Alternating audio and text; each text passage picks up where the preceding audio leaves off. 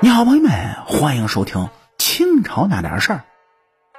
今天这期故事呢，咱们要来讲这么个话题：说这大名鼎鼎的建宁公主拥有奢华的公主府，她为什么她的府邸却被人称为鬼宅呢？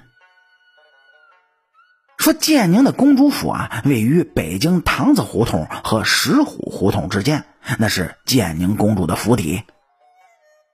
建宁公主呢，是皇太极的第十四个女儿，也是顺治爷的妹妹。清朝皇室的公主啊，都有和亲的使命，一般呢是嫁给蒙古的贵族王公，主要是为了促进满族和蒙古族之间的政治联盟更加紧密和巩固，来达到满蒙和亲的目的。但是建宁公主呢，是个例外。她嫁给了一个汉族人，那个人就是吴三桂的儿子吴应熊。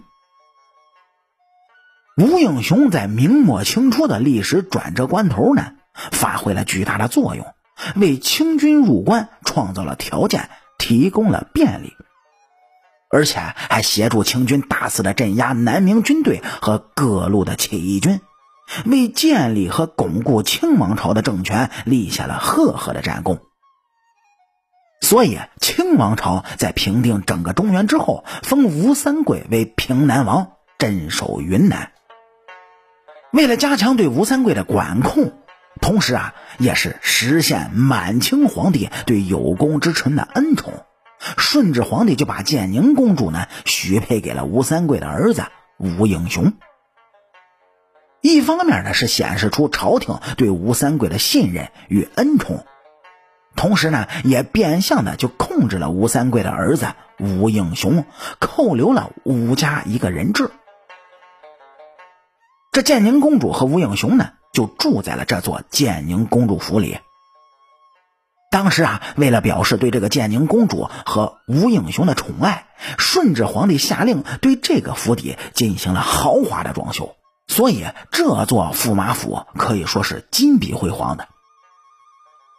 吴应熊和建宁公主结婚以后呢，感情也是十分的融洽。看起来封建社会的包办婚姻也并不是完全都是悲剧的。公主和驸马相亲相爱的生活在这里，先后生下了两个儿子。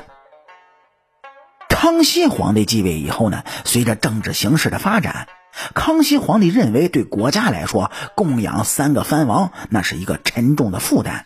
又是一个随时可以爆炸的定时炸弹。为了防止藩王造反，也为了减轻国家巨大的财政负担，康熙皇帝准备削藩。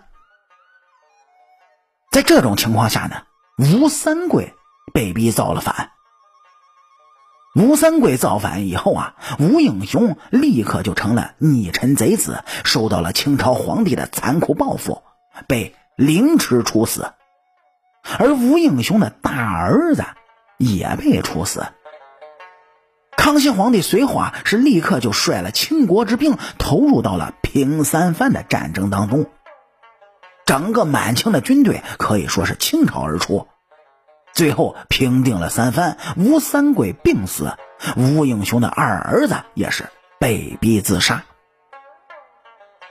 说到此为止，建宁公主的丈夫和两个儿子全部都死在她的侄子康熙皇帝的手上。